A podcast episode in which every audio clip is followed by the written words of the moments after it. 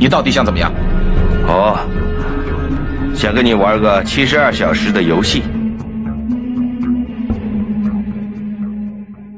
Hello，大家好，欢迎来到风趣侦探社，我是阿泽。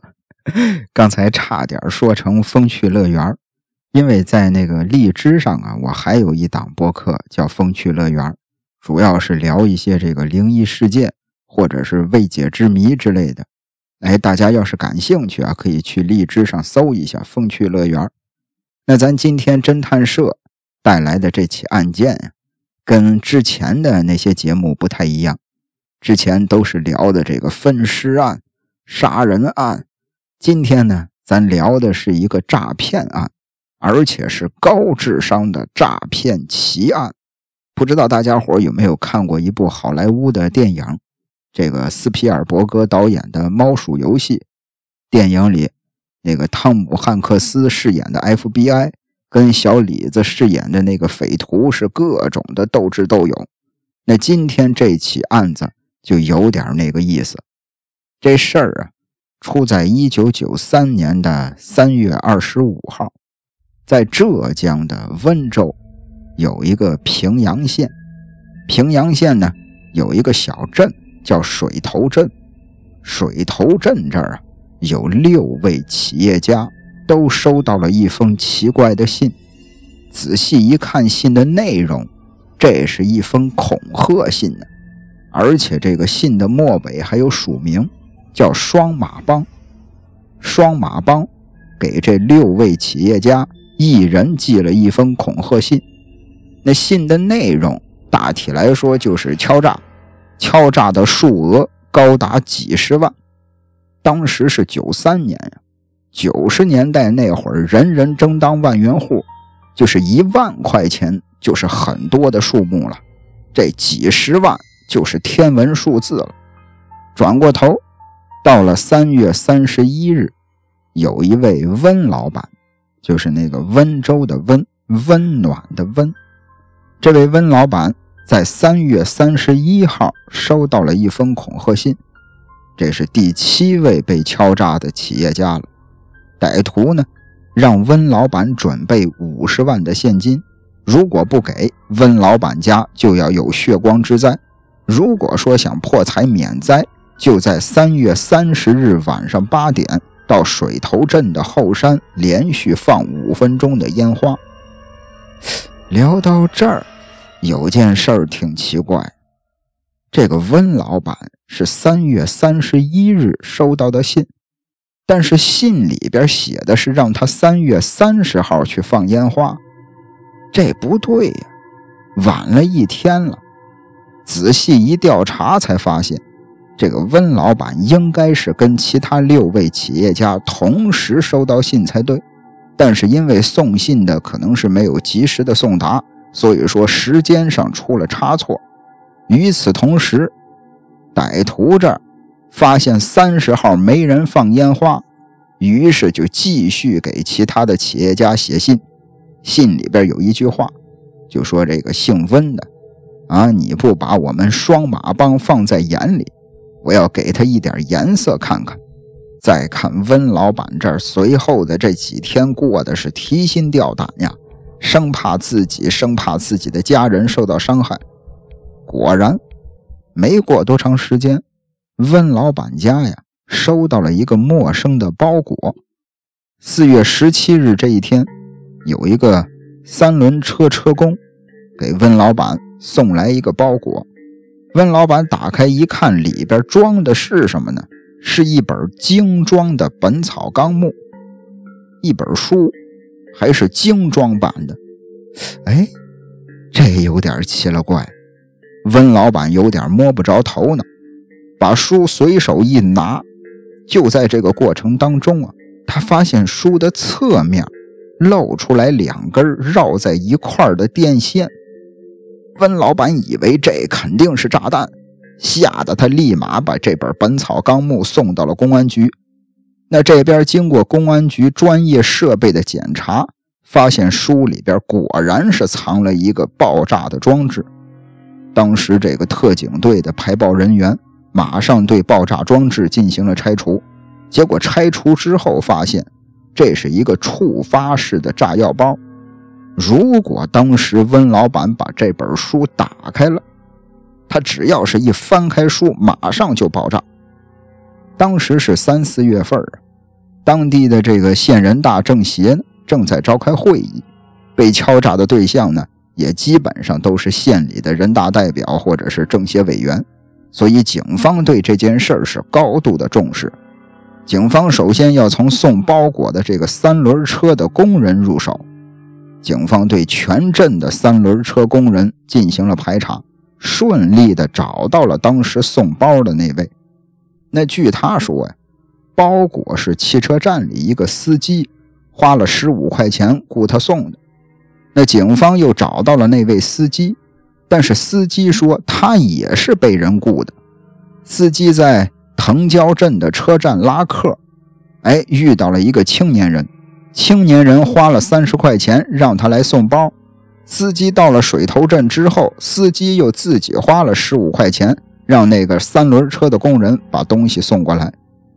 那司机说，当时在藤椒镇，自己遇到的那个青年人呢，看着大概有个三十来岁，说话呢也是本地的口音，看上去整个人是比较文静的，哎。不像是坏人，应该是个老实人。除此之外，这小子也没有什么很明显的特征了，就是特别普普通通的一个人。那聊到这儿，这个青年人的相貌特征十分普通，那这符合条件的人太多了，警方根本没法排查呀。也就是说，调查到这儿，线索就中断了。可可以说是一点有用的线索都没了，啊，案件陷入了僵局。那时间来到四月三十日，这一天，温老板呀又收到了一封信，信里边匪徒让温老板去福建的泉州市汽车站，车站对面啊有一个名叫天祥通讯设备的店铺，哎。匪徒让温老板去这个天祥通讯设备买一部 F 四四八型号的对讲机，而且也说了，说会在六月的四号、五号、六号这三天整点的时间通过对讲机跟温老板对话。如果温老板没有买，或者是这个当天没有回应通话，还是会有血光之灾的。一个多月以后。在水头镇开诊所的陈医生啊，也收到了一封恐吓信，信的内容和这个温老板的相似。这个匪徒呢，让陈医生拿二十万，如果不交钱，陈医生的儿子会有血光之灾；如果说愿意交钱，就把诊所牌子上的字儿补好。就是这个陈医生这个诊所呀，门口不都是有招牌吗？他的这个招牌啊，上边有一个字儿掉了一半，意思是歹徒。歹徒说：“你要愿意给钱，你就把你这字儿补上。我看见你这字儿补上了，我就知道你愿意给钱了。”就跟前边让他们去后山放烟花一个道理。那这边陈医生收到信之后，立刻就报了警了。警方呢？先让陈医生按照匪徒要求的，哎，你先把字儿补好，然后咱把这个匪徒慢慢的给他引出来。简短结束，陈医生这儿把字儿补好了，没过多长时间，就收到了第二封信。信里边，匪徒让陈医生啊，先交两千块钱的定金，哎，这个显示一下自己的这个诚意吧。匪徒让陈医生把钱拿到水头镇的电影院，找一个叫谢尔钱的人，把这个钱交给谢尔钱。谢就是谢谢的那个谢，尔就是尔康的那个尔，钱就是金钱的钱。这人叫谢尔钱，让陈医生把钱拿到电影院，找谢尔钱把钱给他。紧接着，警方就按照信里提供的时间、地点到电影院去提前蹲守。那一通忙活下来，还真就顺利的抓住了这个谢尔钱。但问题是，这个谢尔钱并不是真正的匪徒，他只是双马帮的一个小角色。要说这谢尔钱也不叫这名，他姓周，当时也就是二十来岁，是水头镇当地的一个待业青年。谢尔钱只是一个外号。那这个谢尔钱交代了什么呢？他说，从这个五月份以来呀，他收到了好几封双马帮的来信，信里说啊，要以每个月一万五千块钱的高价雇他，让他帮双马帮做事儿，而且还给了他一个代号，叫八七幺。如果这个谢尔钱。啊！你不愿意，双马帮就杀你全家。那直到几天之前，谢尔钱又收到一封双马帮的来信，信上让他化名谢尔钱到电影院去取钱，然后再拿着钱去温老板曾经去过的地方买对讲机。结果没想到，在取钱的过程当中，让警方给抓获了。警方把谢尔钱的这几封信和之前的恐吓信进行了对比，发现这个笔记呀，确实是一个人的，都是一个人所写的。这说明这件事儿是同一伙人干的，也就证实了谢尔钱和双马帮之间是没有直接关系的。那警方这儿呢，利用谢尔钱，让他按照双马帮的要求先去买对讲机。哎，你买了对讲机，用对讲机跟双马帮保持联系，一直到了十月四日，谢尔钱又收到了双马帮的来信，信里呀，让谢尔钱做好取钱的准备，打开对讲机，随时等待命令。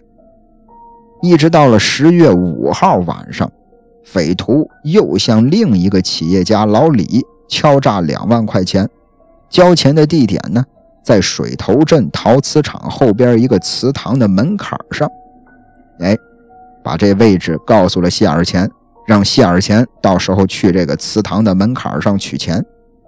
谢尔钱此时其实正在警方的掌控之中啊，在谢尔钱用对讲机和双马帮通话的同时，警方马上就用相关的设备做了无线电的测向，对讲机的这个里边的声音啊，断断续续的。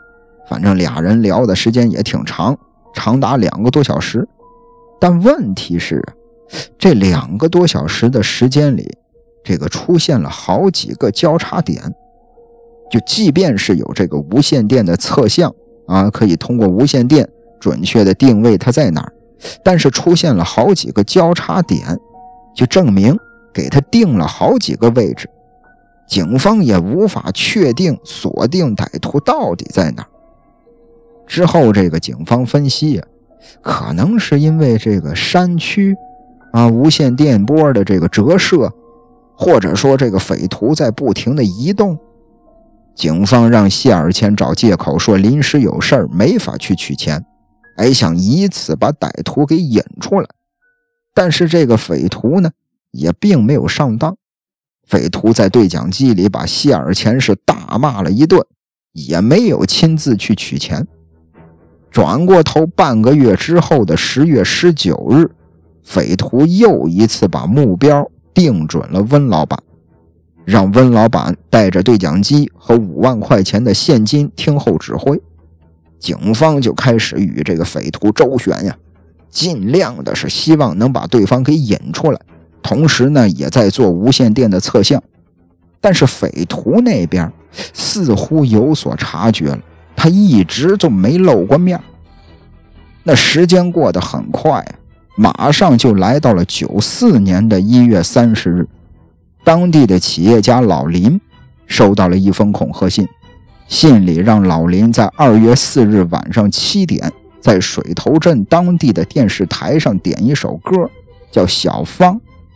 点歌的字幕上要写“祝谢尔钱生日快乐”。哎，愿意付多少钱？字幕上就写多少岁。比如说，愿意付五万，就写祝谢尔钱五岁生日快乐。这个老李看了信之后，立马也是报了警。警方呢还是将计就计，让老李在电视上点歌，啊，写字幕，啊，写的是三万，啊，祝谢尔钱三岁生日快乐。果然没过多长时间，老李又收到了一封信，信的内容也是让老李去买对讲机。匪徒和老李之间用对讲机进行了四次通话，最终约定在了三月十号交钱。那根据匪徒前几次的作案规律啊，警方也是分析，他在这个三月十号交钱之前。很有可能会给老林再寄一封信，信上一般会交代具体的交钱时间和地点。那意识到这一点之后，警方马上对匪徒有可能会用到的邮箱进行了监控。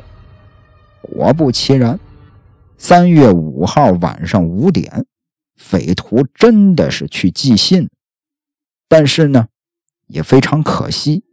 因为当时的这个灯光太暗了，监控录像呢也只是拍到了一个很模糊的人影，反正对破案也没有起到任何的帮助。那信上，匪徒让老林十号晚上送钱，但是没有告诉老林具体的地点，而是说到时候根据匪徒的指示到某个地点之后，再指挥他去下一个地点。总而言之。匪徒说会让老林呢经过八个地点，最终会到达一个悬崖下边。悬崖下边呢有一个小兜，哎，把钱放进兜里，悬崖上会有人把兜再给吊上去。大家伙能听明白吧？就是这个交钱的地方啊，在悬崖底下，悬崖底下放着一个小小兜，放着一个小袋子。老林把钱放到袋子里，袋子上可能拴着绳。钱放好了之后，悬崖上头的人用绳再把这个袋子给拉上来。这边警方看了信和这一系列的操作之后，发现一件事儿，就是这个匪徒设计的过程和之前上映的一个日本电影很相似。这部日本电影叫《新干线爆炸案》。而且这个匪徒的作案过程好像就是在模仿这部电影的情节。哎，别说这一点，给警方带来了新的侦破思路。在这个电影里，新干线爆炸案，匪徒呢也提到了说把这个交赎金的地点放在一个悬崖下边。那警方结合悬崖这个特点。再结合电影里匪徒挑选的作案地点，最终推测出了歹徒选择的接头地，很有可能是当地的南雁荡山的入口。于是乎，警方马上开始部署警力，兵分四路。这第一路负责送钱的警方啊，化妆成老林和老李的保镖，哎，俩人结伴去送钱。第二路呢？这负责人要带着警犬，在交钱的这个地方四周都埋伏好了。第三路呢，跟在第一路警方的后边，随时准备支援。第四路就是埋伏在这个交钱的山上附近。那一直到了十号晚上八点，匪徒这用对讲机跟老林说话了，让老林啊先坐上出租车。在九点之前把钱送到山门镇的大桥旁边。到了之后，匪徒又让这个老林让他徒步往西园乡的方向走，就是沿着路走到头，走到路的尽头是牛坑山。等走到了之后，匪徒又让送钱的人打着手电筒继续往山上走。走了好几个小时，一直走到了半山腰。匪徒让他停下来，让他们在附近呢找一片烧焦了的树林子。烧焦的树林子里边有一棵树，树上系着两根绳子，绳子的一头系在另一棵树上，另一头呢系在对面另一座山的半山腰上。绳子中间拴着一个包，就是这个匪徒啊，其实就是设计了一个小型的缆车。有一根绳子这头系在树上，另一头系在另一座山的半山腰上。这个绳子上挂着包，把钱放进包里，包顺着绳子就滑到另一个山头了。那这个缆车的出现呀，就是缆小缆车的这个装置的出现，直接就打乱了警方的计划。办案的人员紧急的就启动了预案，一边跟这个匪徒拖延时间，一边让另一路人员赶快爬到对面的那个山上。那幸运的是什么呢？这个警方看到对面的半山腰上啊，有人开了手电筒，马上他兵分两路，一路人员立刻爬到对面山上，从山顶往下包抄；另一路呢，原地的垂直爬着这个悬崖下山，然后再包抄上去，就是形成了一个小的包围圈。时间来到了凌晨一点多。匪徒又开始和送钱的人联系，这会儿警方其实离匪徒已经是很近了。第一路的那个警力离匪徒最多也就二三十米，第二路更近，第二路是直接从悬崖上边爬上去包抄的，直线距离不到十米。但是就在这个时候，正好有一个匪徒打着手电往山上走。恰巧就走到了警方的埋伏点，这个匪徒看见警方之后转身就跑，在另一边埋伏的这个公安局的警犬训练员胡志沙一个箭步就扑过去了，在旁边其他的这个警察看见歹徒逃跑也是立即开了枪，但问题是当时天太黑了，子弹不幸打到了胡志沙身上。咱这个警犬的训练员胡志沙当场死亡。后来这个破案之后啊，发现就是逃跑的这个歹徒啊，其实他也是身中了六枪，不过这六枪都没打到要害的部位，没有致死的枪伤。那其他的这个匪徒一看这个听见枪响了，也是趁机都逃跑了。你看。本来可以成功的抓捕行动以失败告终，而且最后还搭上了胡志沙同志的生命。那警方根据这次的抓捕行动进行了五个推测。首先，第一点，匪徒的这个人数啊，肯定是在三个人以上，因为这个恐吓信从当初到现在也寄过来不少了，这些信里边出现了两种笔迹。而且这个当天晚上，警方也确实发现了三名匪徒，这是第一点。第二点，在这个匪徒和被害人的几次通话当中，匪徒能随口的说出水头镇很多的地名，甚至他能说出来哪条路、哪条街旁边有什么标志性的建筑，那说明这个人对水头镇非常的熟悉。而且匪徒的口音和水头镇呢附近的这个凤卧镇呢和当地的方言非常相似，也就是说，歹徒当中应该是有这周边的本地人。第三点，匪徒当中啊有一个人，至少有一个人文化水平比较高，而且他懂无线电操作的知识，而且编辑恐吓信内容的这位。很有可能就是文化水平比较高的那个人，为什么呢？因为这个恐吓信呢，呃，除了语句通顺之外，偶尔还会出现文言文，会出现“知乎者也”这样的词儿。但问题是，为什么说是编辑信内容的呢？他可能是有文化的这位啊，他在说，旁边有一个没大有文化的人在写，所以说整封信。虽然说语句通顺或有文言文，但错别字儿特别的多，字儿写的也不好看，歪七扭八的。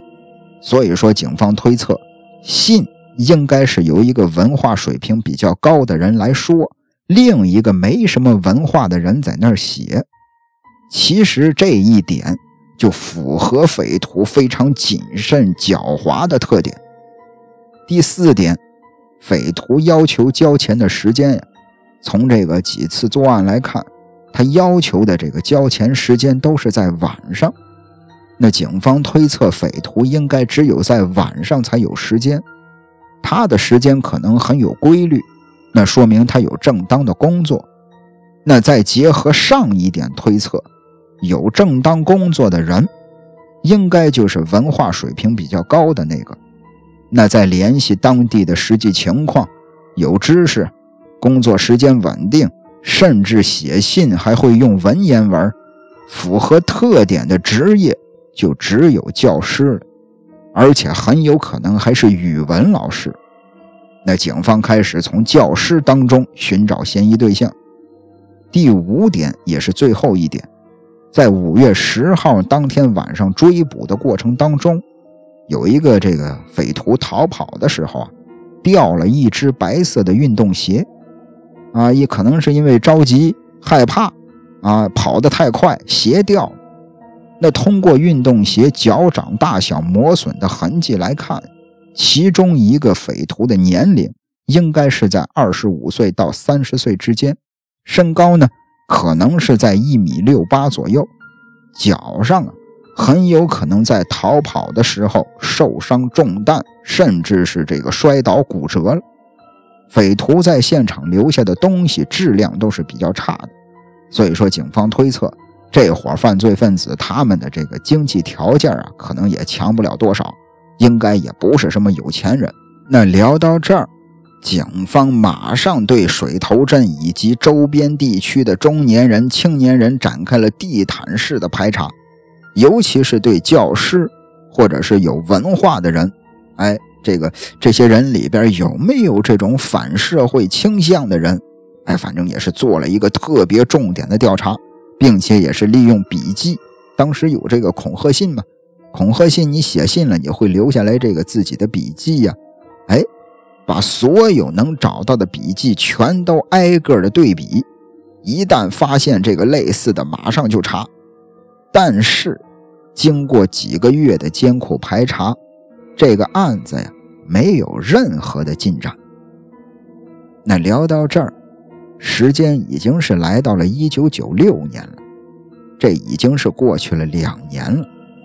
一九九六年的五月，当时全国严打拉开了序幕。警方呢，看到这起发生在两年前的案子，怎么到现在还没破呀？正好赶上严打，为了破案，这次就投入了更多的警力。警方也是总结之前的工作经验。之前的重点是放在这个水头镇了，啊，在水头镇做了长达一年多的排查，但是也没什么进展。所以说这回咱得重新的调整方向，把这个水头镇旁边的这些乡镇也作为一个重点的排查地区，同时也是发动了群众的力量，在这个电视上啊、报纸上啊、广播上啊，当年这个广播还是很流行的。就像现在的播客一样，反正就是所有的措施能用的全都用了。转过头两个多月之后，也就是七月份的下旬了，有群众举报。你看这个老百姓的力量还是很强大的。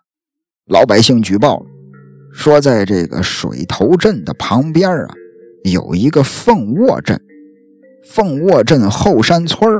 有户人家，我从他家里看见过一个对讲机，就是这个对讲机长得那样啊，跟你们这个电视上播的，跟那个匪徒用的完全一样。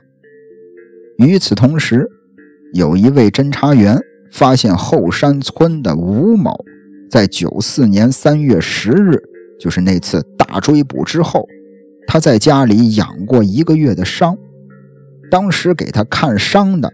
正好是这位侦查员的姐夫，哎，把这两条线索结合起来，你看，这个三月十号大追捕，就是那天晚上，歹徒坐了一个这个小缆车抓歹徒那天晚上，受有人受伤，而且这小子还有一部一模一样的对讲机，而且最关键的是什么？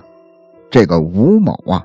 全名叫吴汝军，吴就是口天吴，汝就是一个三点水这边一个女人的女字君是君子的君，吴汝君，这小子是凤卧镇希望小学的教师，还是语文教师。你看，把所有的这些线索一综合，立马就把他给锁定了。可问题是什么呢？等警方开始抓捕之后，发现这小子潜逃了。那简短截说，两个月之后，也就是九月二日的晚上，警方在江西安远县抓获了潜逃在外的吴汝军。那这小子呢，也是交代了以自己为首的犯罪团伙敲诈作案的犯罪事实。一直到了第二天，九月三号。因为确实是证据确凿啊，吴汝军以及他的这些同伙也全都交代了他们这个敲诈勒索作案的这些犯罪的这些整个的过程。那要说这个吴汝军，他是八三年在马平师范学院毕业的，毕业之后就分配到了小学教书。要说他的这个家庭条件确实是特别的贫困。嗯，看到这个社会上啊，有很多的人不如他，但是也都靠着一些不正当的途径一夜暴富了。也就是说，看到的这种事儿太多了，他的这个心态啊，一下子就失衡了，就萌发了这个恐吓、敲诈的念头。一直到了九三年三月，这个吴汝军拉拢着同村的郑某，俩人成立了双马帮，开始敲诈。那随着他的这个犯罪活动越做越大，他又继续的拉拢进来其他三个人。那自这个吴汝军犯罪团伙成立以来，他就从来没停止过敲诈活动，并且也是因为自己这个作案方式特别的狡猾，作案三年了都没有被警方抓住过。但是老话说天网恢恢，疏而不漏啊，他们也最终为自己的行为付出了代价。那聊到这儿呢，整起案件也就结束了。这整个案件的故事啊，让我想到了一部电影，叫《暗战》啊，大家伙应该也都听说过吧？刘德华跟刘青云主演的，挺出名的一部电影，也是警匪之间的猫鼠游戏，叫《暗战》。反正整个案件，咱就说吴汝军这个案件，有点那种银河印象电影的风格。我觉得，如果说把这个案件再润色一下，给它拍成电影，应该是挺精彩的一部影片。而且现在好多电影不都是根据这个真实的案件改编的吗？比如说这个大鹏演的那个《第八个嫌疑人》，呃，前段时间刘德华演的那个《俄罗斯行动》，包括再早之前《解救吴先生》啊，也是刘德华演的啊，《解救吴先生》就是讲的这个吴若甫当年被绑架那事儿。啊，现实生活中这叫张军案。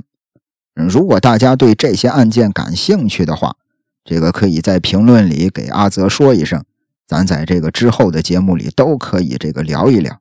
啊，可以这个做成短节目，或者是大家伙想听的详细一点，咱就掰开了揉碎了做一期长节目。那每个星期二啊，咱会这个更新长节目，就是那种要多细致有多细致。细致到什么程度呢？细致到犯罪嫌疑人喜欢抽什么牌子的烟，咱都得给他挖出来。哎，就是这种深度的解析、深度的讲解。那平时呢，也会这个不定时的更新这种三四十分钟啊，甚至二三十分钟的这种节目。我一直觉得这个三四十分钟的节目，其实时间也刚刚好，因为大家这个通勤啊、上下班啊，正好能听完这一期。呃，如果大家伙喜欢阿泽的这个分享讲述呢，那可以不妨给阿泽点个订阅，点个关注，感谢您的收听，咱们下期再会。谁可给迷惘解困，轻抚我伤痕？谁可黑夜里指引，还作萤火的替身？谁可将恨怨驱散，吹走那苦难？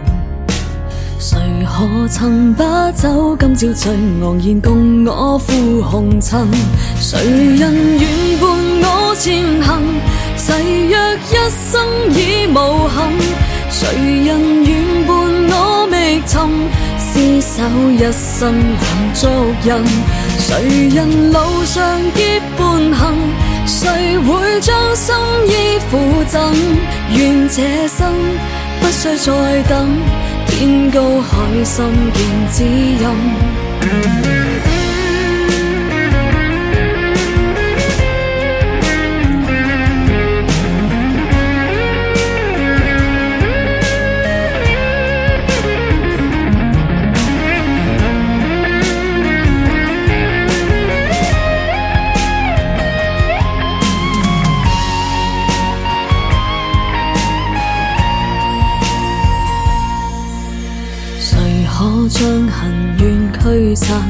吹走那苦难。谁可曾把酒今朝醉昂然共我赴红尘？谁人愿伴我前行？誓约一生已无憾。厮守一生难足印。谁人路上结伴行？谁会将心意付赠？愿这生不需再等，天高海深见指引。谁人愿伴我前行？誓约一生已无憾。谁人愿伴我觅寻？厮守一生两足印。谁人路上结伴行？谁会将心意付赠？愿这生不需再等，天高海深见指引。愿这生不需再等，天高海深见指引。